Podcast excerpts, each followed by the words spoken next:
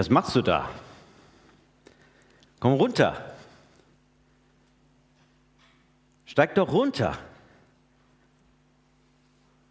Du hast doch gesagt, du willst den Tempel abreißen. Was? Dafür musst du runterkommen. Komm runter. Komm runter, du musst doch helfen. Du hast doch allen anderen auch geholfen. Du hast Wunder getan.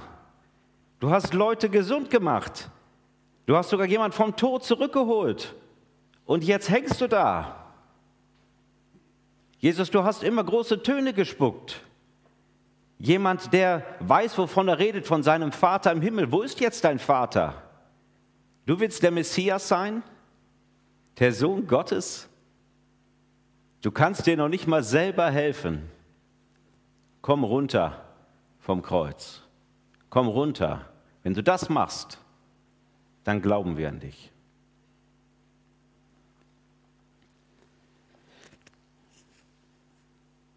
Spürst du etwas? Von der Blindheit, die Menschen treffen kann.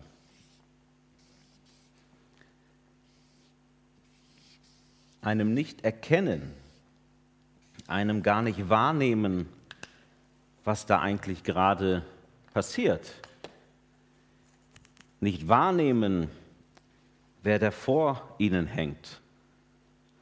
Wenn das stimmt, was über dem Kreuz steht, König der Juden, dann hängt da der König, Gott selbst, sein Sohn. Und die Menschen machen sich über ihn lustig. Nicht nur, dass Hass und Gewalt ihn treffen, jetzt treffen Jesus am Kreuz Verhöhnung, Spott, Blindheit trifft ihn. Und sie machen sich lustig über ihn. Nicht nur in den zwei Verhören, wir haben in den letzten Wochen, sind wir durch diese Bibeltexte durchgegangen. Nicht nur in den Verhören verkennt man Jesus, da werden Lügen über ihn erzählt, sondern auch noch am Kreuz, wenn er da hängt, wird er absolut verkannt. Und ist es nicht verrückt zu sehen, wie Jesus ans Kreuz geht? Also nicht nur, dass er ans Kreuz geht, sondern wie in welcher Art und Weise? Noch nicht mal am Kreuz, unter Schmerzen, unter Todesschmerzen, kommt ein böses Wort über seine Lippen. Das haben wir gerade so eindrucksvoll in diesem Lied gehört. Nicht ein Wort, nicht ein böses Wort. Kein Streit, keine Diskussion, keine Verwünschung. Ihr Schweine. Das wäre meine Reaktion. Ihr werdet für all das büßen. Ihr habt sowas von keine Ahnung. Ich werde es euch allen zeigen. Nichts. Nur ein Satz im Lukasevangelium. Vater, vergib ihnen, denn sie wissen nicht, was sie tun. Sie wissen nicht, was sie tun. Da ist etwas, was diese Menschen hält. Und es gilt nicht nur für diese Menschen, es gilt auch für uns. Da ist eine Macht, die nicht fähig ist zu sehen, was gerade vor ihnen ist. Als Menschen haben wir uns so weit von Gott entfernt, dass wir nicht mehr richtig sehen können, dass wir blind sind, dass wir gehalten sind, dass wir nicht erkennen, wer wir selber sind, wer eigentlich die anderen sind und dass wir auch nicht erkennen, wie Gott eigentlich ist. Und das gilt für alle. Hier an der Stelle sind es jetzt alle Leute, die vorbeilaufen. Die führenden Priester, wir würden sagen, die Intellektuellen, die haben es auf dem Kasten. Jetzt kopftechnisch. Auch gilt für die Haudegen, die Soldaten, die ihn ans Kreuz schlagen. Es gilt für die Führenden, für die Politiker, für den Pilatus. Es gilt auch für seine Jünger, für den Petrus, der auch blind dafür ist, auch gehalten. Was verdunkelt den Menschen den Blick? Nicht nur damals, sondern was verdunkelt deinen und meinen Blick? Was ist das? Was ist die Macht, die dich nicht erkennen lässt, wer da eigentlich am Kreuz hängt? Es ist die Macht des Egos. Es ist die Macht deiner Sünde. Es ist die Macht deiner Ich-Bezogenheit. Es ist die Macht, die am Ende weder uns selbst noch andere noch Gott richtig erkennen lässt. Und diese Sätze, die wir gehört haben von den Leuten vor dem Kreuz, da blitzt etwas durch von dieser Macht. Sie fordern vom Sohn Gottes und wir Menschen fordern vom Sohn Gottes, ja von Gott selbst, dass er nach unseren Regeln funktioniert. Ha! Hilf dir selbst. Steig herab. Darum geht es uns. Dem Selbst. Hilf dir selbst. Anderen hat er geholfen. Sich selbst hat er nicht geholfen. Sich selbst kann er nicht helfen. Du forderst meinen Glauben, okay, dann spiel nach meinen Regeln. Mach die Dinge, die ich denke, dass die gut sind. Steig jetzt vom Kreuz herab und dann glaube ich an dich. Dann vertraue ich dir. Man könnte auch fast sagen, zeig, dass du einer von uns bist. Zeig, dass es dir auch um dich selbst geht. Aber Jesus ist als Mensch einer von uns, hundertprozentig. Aber er ist als Sohn seines Vaters im Himmel auch das absolute Spiegelbild seiner Liebe. Und so anders, dass wir uns das gar nicht vorstellen können. Wir denken, wenn wir das sehen, wenn Jesus vom Kreuz herabgestiegen wäre, dann hätten wir geglaubt. Dann wäre alles anders gewesen. Und vielleicht kennst du das auch in deinem Leben, dass du Gott so in eine Box manchmal einsperrst und sagst, wenn du das und das machst, dann werde ich auch an dich glauben.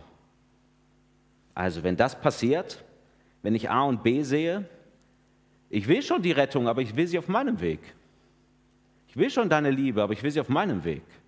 Ich will, dass ich den Weg bestimme. Und das war damals so und das ist auch heute so. Da ist ein Unverständnis, wenn wir das Kreuz anschauen. Der Apostel Paulus sagt es im ersten Korintherbrief so. Die Juden wollen Wunder sehen, die Griechen fordern kluge Argumente, wir jedoch verkünden Christus, den gekreuzigten Messias. Für die Juden ist diese Botschaft eine Gotteslästerung, wörtlich ein Anstoß, ein Stein, ein Skandal. Für die anderen Völker völliger Unsinn, Torheit.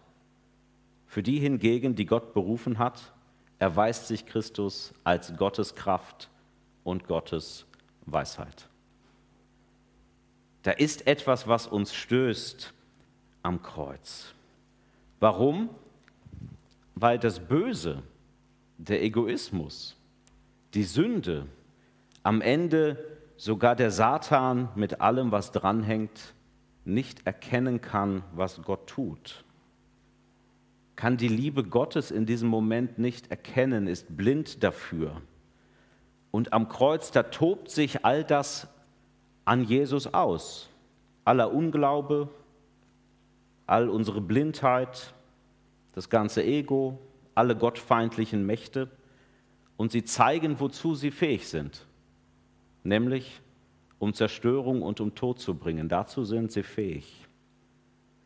Aber Hass und Gewalt und Selbstsucht und Verleumdung und Boshaftigkeit, ja der Satan selbst und alles Chaos, die haben sich mit dem Falschen angelegt. Nicht mit dem, der runtergeht vom Kreuz und ihnen zeigt, was Sache ist, sondern mit dem, der draufbleibt am Kreuz und der den Kreislauf durchbricht. Mit dem Gott, der die Konsequenzen und die Strafe, die ganze Wiedergutmachung aller Schuld selbst in seinem Sohn trägt und erträgt. Mit dem einzigen, der nicht Böses mit Bösem vergilt, sondern der es auf sich nimmt aus Liebe zu uns.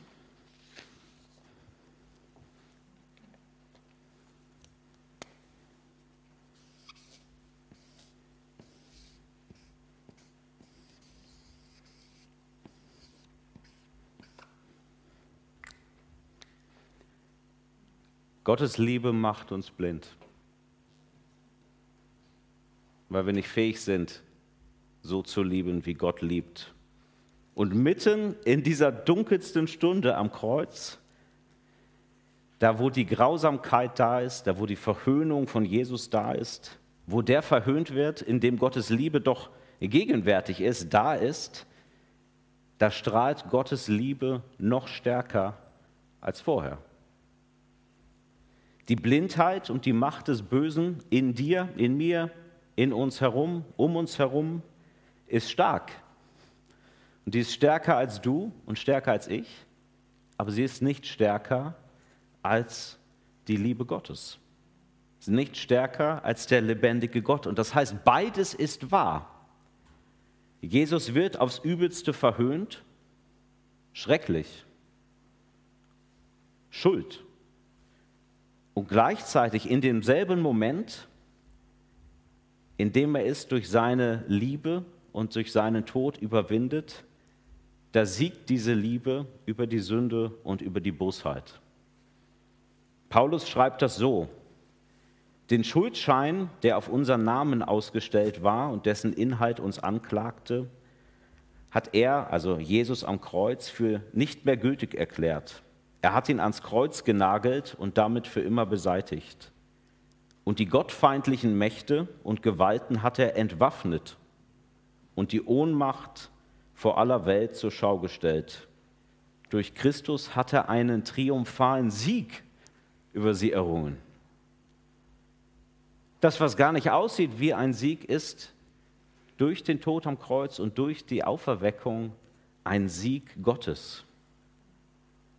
Und verrückt, weil in den Sätzen, die die Leute in ihrer Blindheit zum Kreuz gesagt haben, gesagt haben, komm runter, da haben sie, ohne es zu wissen, auch Wahrheit gesagt. Jesus steigt nicht vom Kreuz herab, weil er aus Liebe es zulässt, dass er selbst das Zeichen und der Ort der Gegenwart Gottes, der Tempel, abgerissen wird, sein Körper ähm, getötet wird, niedergerissen wird und allein durch Gottes Kraft aufgebaut wird. Sie sagen, komm runter und reiß den Tempel ab, aber er reißt gerade den Tempel ab. Sie sagen, komm runter und hilf dir selbst oder komm runter und dann können wir auch an dich glauben. Aber Jesus steigt nicht vom Kreuz herab, damit du etwas hast, woran du wirklich glauben kannst. Wir brauchen mehr als einen Wundertäter, der in letzter Sekunde seinen Kopf noch mit ein bisschen göttlicher Power aus der Schlinge zieht, um am Ende zu sagen, tata, habt ihr doch nicht mich bekommen. Er ist der wahre König, der wahre Messias. Der König, der seinem Vater im Himmel so vertraut, auch wenn der Weg ihn über das Kreuz führt. Derjenige, der sich traut, sein ganzes Leben im Vertrauen auf Gott zu leben, bis hin in den Tod, der gar nicht für ihn bestimmt war. Das ist der wahre König. Die Bibel sagt, dafür, dass Jesus das gemacht hat, werden ihn einmal alle anbeten für diese Form der Hingabe, für diese Form der Liebe, da werden alle davor ihre Knie beugen. Jesus steigt nicht vom Kreuz herab, nicht weil er seinen Vater nicht um Soforthilfe bitten könnte, sondern weil es ihm doch gar nicht um sich selbst geht. Anderen hat er geholfen, aber sich selbst kann er nicht helfen. Stimmt nicht. Anderen hat er geholfen, und er könnte sich selber helfen, aber ihm geht es nicht mehr um sich. Ihm geht es um uns. Um dich und um mich. Anderen hilft er immer noch, weil er am Kreuz bleibt. Er hilft dir und er hilft mir. Er macht es nur für uns. Nur aus Gnade. Nur aus Liebe. Es geht Gott um uns. Das ist der einzige Grund, weshalb Jesus auf die Erde gekommen ist. Nicht aus eigenen Stücken, nicht um seine Ehre zu suchen, sondern um für uns zu leben. Deswegen lebt er. Deswegen redete er zu uns. Deswegen hat er ähm, uns geholfen. Deswegen ist er uns begegnet. Deswegen ist er gestorben und auferstanden. Für uns. Also Jesus löst am Kreuz nicht Gottes Problem zuerst. Er löst dein Problem. Ist er nicht wegen sich?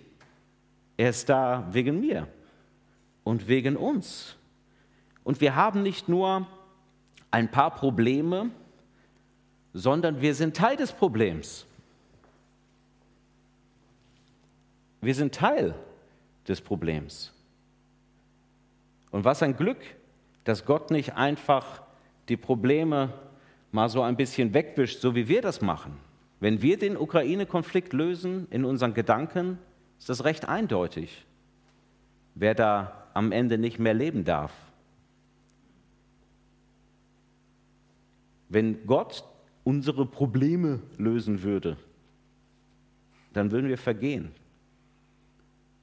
Aber Gott löst nicht einfach unsere Probleme, sondern er erlöst uns aus die Bindung an die Macht und aus die Blindheit hin zu seiner Liebe und zu ihm selbst. Das heißt, Gott geht einen Weg, der uns zeigt, dass wir ihn brauchen und dass wir das Kreuz nötig haben. Und das zeigt uns eine Version von uns selbst, die wir manchmal nicht so gerne sehen. Das regt unseren Widerstand, weil es den Gegenpol bildet zu unseren Herzen, zu unseren verlorenen Herzen. Vielleicht fragst du dich manchmal, musste das sein mit dem Kreuz? Musste das alles so, musste Gott ausgerechnet diesen Weg gehen? Ist es nicht unsinnig und töricht, das Kreuz? Definitiv. Aber ist es nicht unsinnig und töricht, weil unsere Herzen töricht und unsinnig sind und weil wir den lebendigen Gott ans Kreuz geschlagen haben? Ist es anstößig und ist es hart? Ja. Aber ist es nicht anstößig und hart, weil wir hartherzig sind und die Liebe Gottes nicht mehr erkennen können, selbst wenn sie vor uns steht und vor uns hängt? Gott hat diesen Weg gewählt und der Sohn und der Vater sind ihn zusammengegangen. Gott lässt uns, mich und dich, die Törichten, die Hartherzigen, die Blinden nicht los. Wir sind ihm so wichtig, dass er diesen Weg geht. Wir sind ihm so wichtig, dass er alles, was zwischen uns steht, wegräumt, dass er den Preis bezahlt, der ähm, folgt, wenn man auf einem blinden, hartherzigen und törichten Weg geht, nämlich die Sünde und den Tod, die Schuld unseres Herzens. Und wir spüren das gerade, wenn wir die Nachrichten anschalten, wenn wir in die Ukraine sehen, dann spüren wir, wohin ein Leben, was von Blindheit und von Macht geprägt ist, tendiert. Und nicht nur im Großen, sondern mit ein bisschen Selbstkenntnis auch relativ schnell im Kleinen in unserem Leben. Und da ist dieser Gott, der sagt, das ist nicht der Weg zum Ziel, sondern das ist der Weg zum Ziel. Und ich habe die Macht, deine Blindheit aufzuheben. Das ist das, wozu Jesus ans Kreuz gegangen ist, damit wir seine Liebe erfahren, damit wir ein neues Leben führen können, ohne Blindheit, mit dem Erkennen, wie er ist, im Vertrauen auf seine Liebe und Gnade. Und nicht mehr unter der Macht des Bösen, nicht mehr unter dem, was uns zerstört, sondern durch geleitet durch seinen Geist mit sozusagen einer neuen Macht, einer guten Macht, unter, dessen, unter deren Einfluss wir stehen. Dazu ist Jesus ans Kreuz gegangen, damit wir diese Liebe erkennen, damit wir sehend werden und damit wir uns mit dem, was wir sind, ihm anvertrauen. Amen.